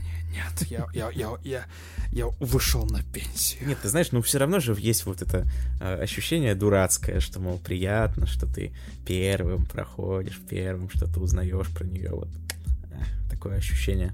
А, Да. такой чувствовал себя элитарный такой, Ну, группа блин, людей. Ну, Тима, нет, ну, конечно, не элитарным я себя чувствовал, но ну ты, ну ты понимаешь. Ну, типа, интересно же, интересно же первому посмотреть. Конечно, если бы мне сейчас дали выбор, ну, в смысле, вернули в прошлое, дали выбор, конечно бы я ее прошел бы лучше нормально, как все нормальные люди, то есть потихоньку, потихоньку там. По своему опыту у меня вообще магическая история, я считаю. Я взял, во-первых, отгулы на всех работах, чтобы в нее вдоволь поиграть. У меня было две работы, параллельно делал подкасты, там еще фрилансил для там других подкастовых ребят и учился. А, учи, а учеба это, ну, тоже еще одна работа, считай. Я, соответственно, взял везде выходные, даже от тренировщиков взял себе перерыв. Мы с моей девушкой, с Есенией, договорились, что мы будем готовить, короче, эм, блюда, которые будут такие theme related, короче, с игрой.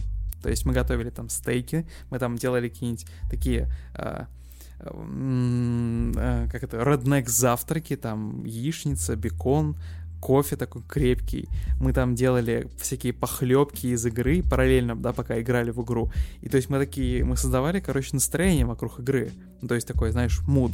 А так, а, а когда ты еще долго играешь, ты начинаешь подхватывать все вот эти вот фразочки из игры, типа «Hey, buddy, how you doing, boy?» Вот такие, знаешь. Вот. И я, ну, Есению там задолбал вообще в край там своими приколами, типа «You all right, boy?» Вот такими вот. Прошло где-то за месяц, я вот именно, знаешь, что прям вот смаковал. То есть там по лесу поскакать, там какой-то там один подряд вы, э, выполнить, второй, третий. И они так еще умно поступили, что они выпустили не сразу все, а онлайн-часть они выпустили там что-то через месяц. Это прям был вообще супер-супер идея. Потому что я трогал сюжет, параллельно там что-то одевал его, катался, смотрел на звезды, охотился там на всех этих зайцев, просто, знаешь, включал, чтобы под нее заснуть, ну, то есть я прям на полную катушку, короче, из нее выдавливал. Она, я прошел ее, она не, не, не успела надоесть, потому что, я говорю, параллельно смаковал ее и параллельно специально играл в какие-то игры, такие соревновательные, знаешь, чтобы, типа, жанр, жанр смешивать, и ты от открытого мира можешь прям по-настоящему устать. И поэтому я очень, очень, очень серьезно подошел к теме. Я и саундтрек заслышал до дыр. Я не начал ее второй раз перепроходить но уже, типа, знаешь, там, новые условия игры. Я уже купил телек, я уже там 4К, короче, проходил, оно там совершенно по-другому выглядит, нежели там, чем на, на мониторе за 3000 рублей. И я постоянно прям памятью возвращаюсь, банально даже подписан на группу там ВКонтакте, которая типа RDR Online. И иногда в онлайн захожу, потому что он... Прямо как Fallout 76. Да, там тоже эти элементы строительства и прочее, но он сейчас выглядит как, э, как мультиплеер, когда онлайн. И это круто, потому что ты там можешь выбрать там себе типа occupation, ты можешь быть там охотником за, э, за реликвиями, ты можешь быть охотником за головами, ты можешь быть просто торговцем. Типа, там, потом недавно они ввели там возможность стать самогонщиком, типа там самогон изготовлять и продавать и прочее. Социальные возможности, они постоянно возникают, это очень классно, потому что реально, как так получилось, чуть ли не все, кто играл там со мной в одной сессии, да, и вообще чуть ли не все, кто играет в RDR Online, у всех есть звук, у всех есть наушники, у всех есть микрофоны, и это общение, оно очень важно, потому что там очень хитро сейчас все построено. Если ты охотник за головами, то тебе выгодно кооперироваться с другими людьми. Вы можете с ними баунти разделить на человека, понимаешь? Или вы можете вместе искать э, животных, потому что там были какие-то проблемы. Там, короче, игроки пытались преодолеть системные проблемы игры. Когда в определенный момент там большое количество животных, они просто перестали спавниться. И то есть в мире наступил чуть ли не кризис, потому что, ну, животных было очень мало, их на них все охотились, они не успевали спавниться, и животное стало очень дорогим ресурсом, и бизнес там у некоторых людей, бизнес в RDR онлайн у некоторых людей начал загинаться, на секундочку. Ну, без какой-то кооперации было никак, а сейчас-то и подавно, когда, когда появились там самогонщики, там одна из, один из этапов, да, реализации этого самогона, это когда ты его уже сделал, да, когда ты везешь его продавать. Потому что пока ты его везешь, на тебя нападают разбойники, на тебя нападают другие игроки, ты вынужден со всеми как-то объединяться и прочее. Даже там банально, когда просто скачешь по дороге и видишь, что тебя все видит на карте как цель, да, а рядом какой-нибудь там мучачос проскакивает, и ты такой, йо, бой, типа, help me, please, я тебе там заплачу 50 баксов. И типа 50 баксов это не очень большая штука, но в том плане, что если ты провалишь миссию, ты потеряешь 300, а тут 50, у тебя будет крыша который может тебя предать или не предать, неважно. И, ну, это прям так работает. Она очень смешная, особенно когда ты с кем-то в пати, да, именно вот с корешем своим. А, игра умеет, умеет удивлять и рождать какие-то очень забавные ситуации. Она тоже такая гриндовая отчасти, но это интересный гринд. Это не... Там большое количество каких-то рандомных ситуаций, большое количество условий, которые влияют на то, как ты играешь. И там, по сути, даже никто не заставляет тебя гриндить. Это вот удивительная магия, когда настроение из РДРа второго перебралось в RDR Online, и даже, даже не просто Ctrl-C, Ctrl-V, а оно еще и эволюционировало. Сейчас ты можешь не только там кричать, да, какие-то заготовленные фразы, там, неписям, а ты уже кооперируешься, и вы там вместе уже как-то прикалываетесь и прочее. Там какие-то психи появляются, знаешь, которые просто сидят с снайперской винтовкой и охотятся на тебя. И даже просто подстреливаться от этих ублюдков, это тоже весело, это часть процесса. RDR для меня это, ну, игра десятилетия, я бы, наверное, просто не пережил, да, если бы я был автором и сказали, вот, э, редакционное задание, напиши обзор, времени мало, вперед. Ты прикинь, ты дописываешь, и ты реально, ну, стоишь от игры настолько, что ну, ты такой, блин, ну игра же хорошая, но я не могу в нее играть. То есть это именно, знаешь, как будто бы травма, это как, ну, вунд такой душевный.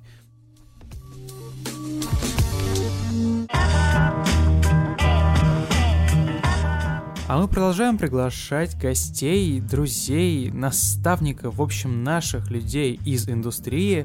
В этот раз Юрий Поробов к нам заглянет, расскажет про стилизованных персонажей, а я позадаю э, вопросики. Вот, давайте разбираться, что это такое и э, как это работает, что ли. Привет, Юра. Привет.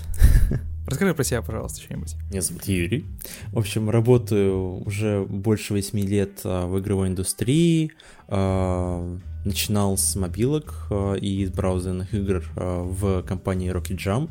Uh-huh. Вот. После этого я перешел в Spirasoft. Ну, там, конечно, в промежутке были и некоторые проекты, типа фриланса и так далее. Тоже такие игровые какие-то фрилансы были. Вот. И сейчас я проработал 5 лет в Spirasoft, и сейчас я снова на фрилансе и преподаю в школе XYZ на курсе стила вместе с Николаем Цисом. И вы занимаетесь стилизованными персонажами, верно? учти их рисовать. Да, да, да. не да. только рисовать, но там есть какие-то этапы базовой какой-то анимации, вероятно, в курсе, если я ничего не путаю. Да, да. От А до Я. Э, создание Да, там полный персонажа. пайплайн, да. Мгм, мгм. Короче, я тебя позвал в гости не просто так. У нас тут э, многочисленные дилеммы. Мы уже поговорили и с Антоном Агеевым. Он рассказывал, что для него является стилизованный, не стилизованный персонаж. А вообще весь этот разговор, он возник вокруг того, что есть персонажи стилизованные и не стилизованные. Вообще, давай попытаемся разобраться, что такое сти- стилизованный персонаж. Можем взять за пример те же игры, которые мы обсуждали. А, Или э, вот мы на разогреве с тобой обсуждали тот же самый Crysis, например, и Uncharted. Зачем вообще персонажа делать стилизованными? И как сделать так, чтобы стилизованный персонаж не, э, не вызывал ощущение, знаешь, что это вот нереалистичности, что ли? В чем фишка? А, Ну, если представить стилизацию как такой грубый, да, грубую такую шкалу, да, то есть типа от нуля до 100, да, то можно там, да, игры раскидать там по этой шкале, там, вот, э, не знаю, там 90% стилизации, либо там с 90% реализма, 50% реали- реализма и стилизации и так далее, да. Даже вот сейчас мне в голову пришла игра Cuphead, там же, по сути, все полностью рисованное, людей Да. нет, э, и все 100% стилизованное, то есть там вообще нет ничего реалистичного, да, и то есть все вот в этом направлении. Да, взять тот же там, не знаю, Uncharted, либо там, не знаю, Call of Duty, это, наверное, там будет 90-95% стилизации, хотя там, ну, то есть, может на первый взгляд показаться, что вроде бы как реалистичное, да, да, да. Чуть ли не фотореалистично. Мгм, Локации, мгм. То есть там и вообще материалы, всё. там и волоски, там все-все-все, то есть, да. Но при этом персонажи чуточку, чуточку красивее, чем в реальности, да, то есть они немножечко улучшены, там, в плане анимации, мимики, в плане, там, даже каких-то небольших пропорций, да, там, в лице и так далее, то есть они немножечко более красивые, чем, а, чем в реальности. И это создано специально. Ну, то есть фи- фишка в том, что до, до разговора с тобой, да, даже не подумал бы, что э, Uncharted 4 можно назвать стилизованным, потому что банально включают тот же самый фотомод, да, на какой-нибудь там PlayStation 4 Pro, выкрутив там экспозицию и проще, сделав какой-то скриншот, и, и, ну, знаешь, с какого-нибудь там необычного ракурса, если показать его человеку, который никогда не видел, например, А- Натана Дрейка, он скажет, что это реальный снимок.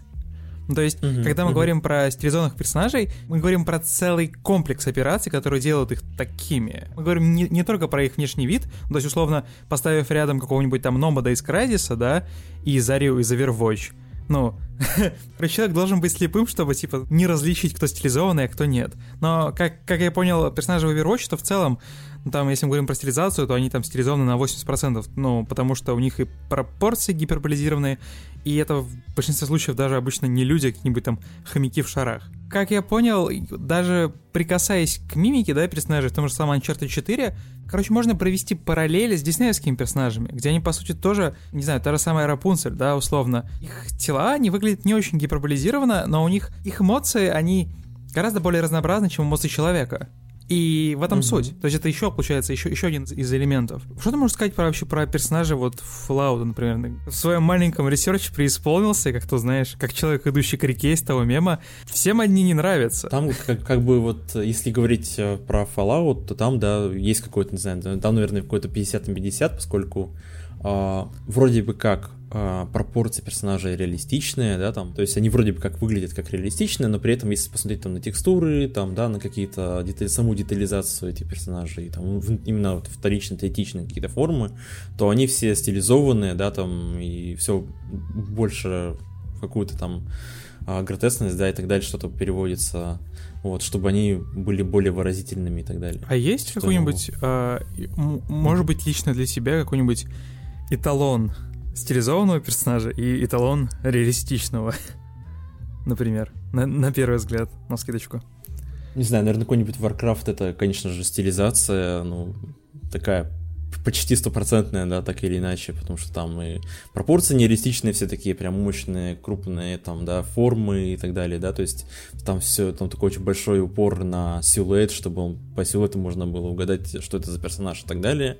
По реализму, не знаю, может быть, какая-нибудь Call of Duty, да, и так далее, там, как такая Или замороченность. Battlefield, на- например. Или Battlefield, да, например, да, там какой-то там за- замороченность именно на реализме, да, что там реалист, реалистичная одежда и так далее, и так далее. Но и там тоже, как бы, да, так или иначе, есть какой-то там процент так или иначе, потому что в играх э, все равно приходится адаптироваться под какие-то условия, да, там... Под рамки. Под, под рамки, да, чтобы да, условно, а, ваш персонаж был читаемый, да, понятный и так далее на экране. Даже вот, опять же, снова Uncharted вспомнил, да, я там как-то раз модельки рассматривал, и там все толщинки, допустим, одежды, там, не знаю, какая-нибудь рубашка, она все равно там в два или три раза толще, чем а, в реальности, да, там, и так далее. Все это, все это потому, что... Почему? А, во-первых, мы видим персонажа от третьего лица большую часть времени в игре, да, и, соответственно, если бы все толщинки были прям вот, не знаю, как в реальности, да, соответственно, там пару миллиметров, да, то а, видя персонажа на экране, мы бы даже не видели эти, эти толщинки, потому что они были бы меньше пикселя в, в размере, да, на, на, на нашем мониторе, соответственно. Угу. И Соответственно, читаемость была бы другой, да, то есть он был бы более, не знаю, то ли такой шарпленный, да, то есть пережженный, может быть. То есть визуально он бы не выглядел приятно, этот персонаж.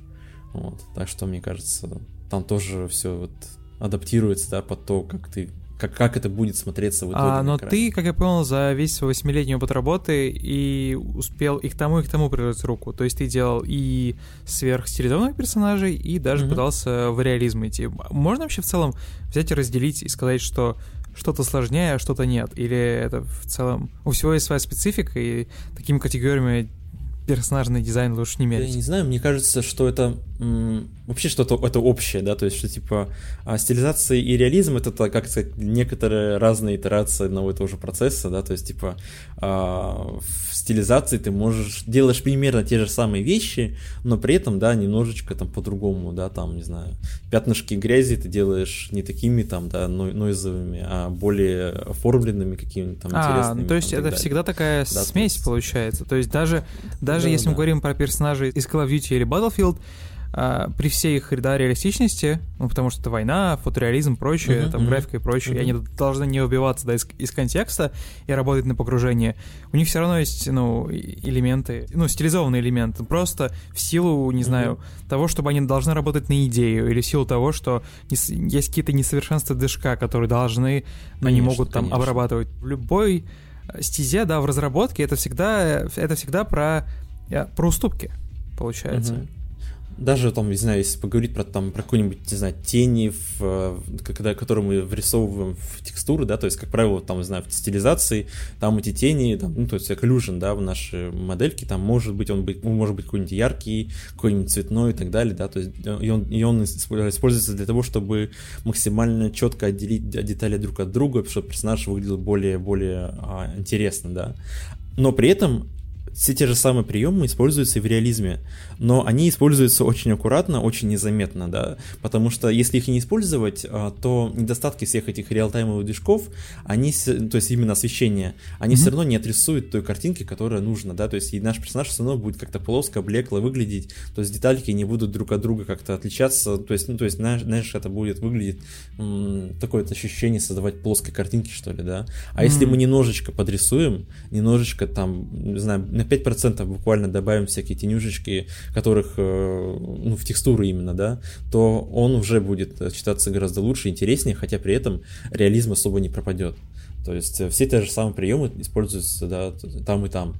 Вот. Ну, то есть это всегда такой очень да. комплексный процесс, и внутри, например, студии да, средних размеров над персонажами могут работать до сотни человек, верно? Ну, то есть это, по сути, ну, если мы говорим про инди-студии, то, например, там один, да, или два рукастых 3D художника, mm-hmm. да, по, mm-hmm. могут задавать чуть ли там не весь визуальный стиль, да, и mm-hmm. персонажи, mm-hmm. игры и в целом, да, потому что, ну, mm-hmm. людей так мало, что там, условно, есть кто придумал, да, историю, нету какого-нибудь там сверх-арт-директора, который сидит только проверяет работы, а все, все, все в деле. Но если мы говорим про mm-hmm. какой-то большой, да, продакшн, то, по сути, один, например, э, художник по, по персонажам, точнее, над одним персонажем могут одновременно работать там три или четыре человека. Почему так происходит? Ну, бывает и такое, потому что а, если там какой-то уже сложный, сложный большой проект, то охватить весь спектр скиллов в, в одном человеке, ну, это такая, ну, гораздо реже, да, встречается, чем mm-hmm. На проектах попроще, да, то есть, то, соответственно, там, не знаю, кто-то не умеет там волосы делать, да, на, на том уровне, на котором необходимо, то, соответственно, волосы делает какой-нибудь другой художник, да. Если у кого-то там на проекте художника, там, не знаю, очень круто получается текстуры, и они, и они 100% попадают в проект, то с большей вероятностью текстуры отдадут ему, чем а, другому художнику, да, ну, и, ну, как бы все равно со временем а, художники привыкают, да, когда они долго работают на одном проекте, они все выравниваются постепенно, да, и со временем там становится так, что типа каждый из них из, из, из на проекте может сделать все, так или иначе. Если над одним персонажем работает несколько людей, да, кто-то лучше разбирается в волосах, кто-то очень хорошо делает шмотки, как этот персонаж в конечном итоге складывается в картинку именно вот персонажа. Три разных человека, да, по сути, делают три, три разные вещи, ну, да. и да, с, первого да, взгляда, да. с первого взгляда может показаться, что может получиться вообще, типа, не пойми что, с такими-то волосами, с такой-то одежкой и прочее. Это вот скилл, да, который люди должны загенить до того, как они приходят в студию. То есть работать в команде, ну, то есть работать в одном общем визуальном стиле. То есть это гораздо проще, чем кажется, если смотреть со стороны художника, или это все равно челлендж? Не, это челлендж каждый раз, когда, каждый раз, когда начинаешь какой-нибудь новый проект, там все равно приходится там месяц точно как-то въезжать во все тонкости, да, чтобы попадать в этот стиль, так или иначе.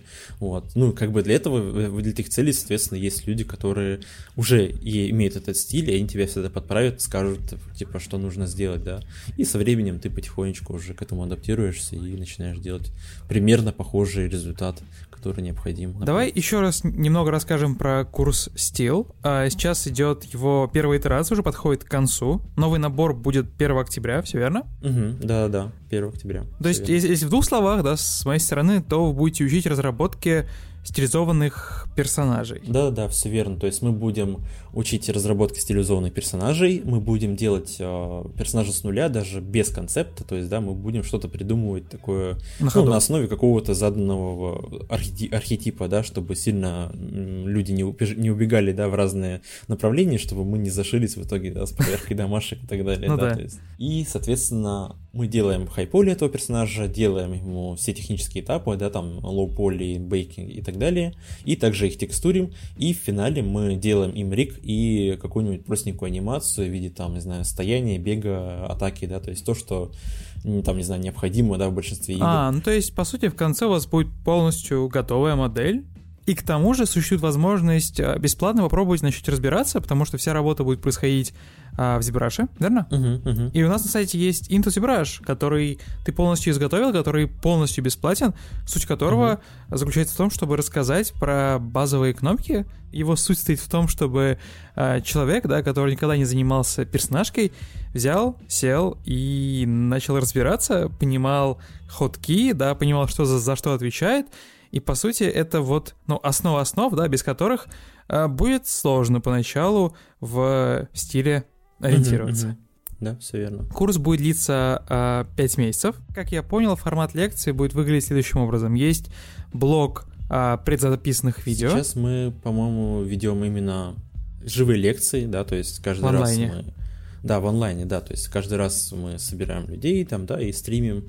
а, соответственно, текущую лекцию, параллельно отвечаем на вопросы, да, и так далее. То есть они там могут быть в разных в рамках времени, там могут быть от трех часов до четырех часов, да, там идти. Но будут и предзаписаны какие-то уроки. Да-да-да, да, да, все верно. И будут, соответственно, еще и предзаписаны. И еще раз напомню, чтобы начать все это изучать, не обязательно быть э, геймдев, мастер-бой и прочее. То есть курс рассчитан как раз-таки вот на бигинеров, да, кто только, только начинает, или те, кто уже пробовал себя там в блендере или, или где-то еще. Не нужно съесть три собаки, чтобы начать это mm-hmm. все э, понимать. От базовых форм и симметрии, дайнамеша, кисточек и всего такого, до рига вашей модели уже финальной, а, даже раскраска будет. А если хотите больше узнать, то заходите на наш сайт XYZ School.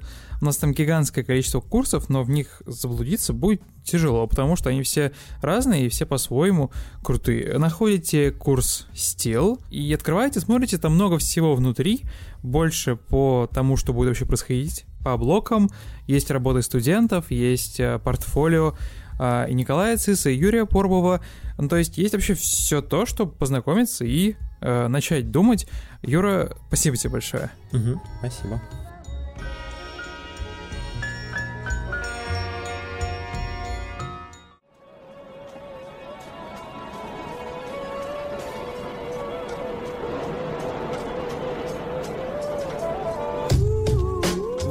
Подходит к концу наш четвертый выпуск подкаста XYZ. Давайте я еще раз напомню, да, где нас можно найти, где нас можно послушать. Мы есть везде, как вам такое?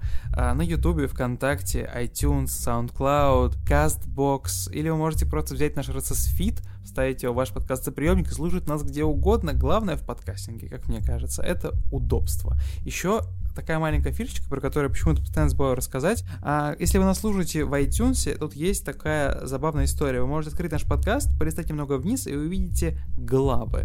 И, соответственно, главы — это, по сути, такой способ э, размещать тайм-коды, да, если у вас не хватает времени, вы хотите послушать какую-то отдельную тему, или просто в самом начале узнать, про что это подкаст, просто открываете на, в iTunes наш подкаст, чуть листаете вниз, видите главы, смотрите название, про что тема, выбираете нужную вам, кликаете, слушаете и идете дальше заниматься своими делами. Вот так вот хоп-хоп-хоп, раз, и все удобно.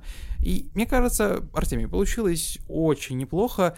И будем закругляться дальше, сидеть в наших бункерах, э, пережидать этот конец света и играть в игры. Мы не забыли про Fallout 76, будем думать, как вообще это все организовать, как это все обустроить, и уже в следующем подкасте расскажем, что получилось или нет. Потому что работать и спать ну, да, разделяя эти активности. Тоже, тоже нужно. Да знаешь, я сейчас вспомнил мем, типа такой, деда из Fallout 3, который такой, за работу! И пошел спать. Меня зовут Дима Борисов, э, со мной сегодня был Артемий Леонов, как всегда. Мы тут два лица, две говорящие головы. Пошли работать дальше, а вам желаем хорошей недели и увидимся в следующий четверг, народ. Всем пока. Пока-пока.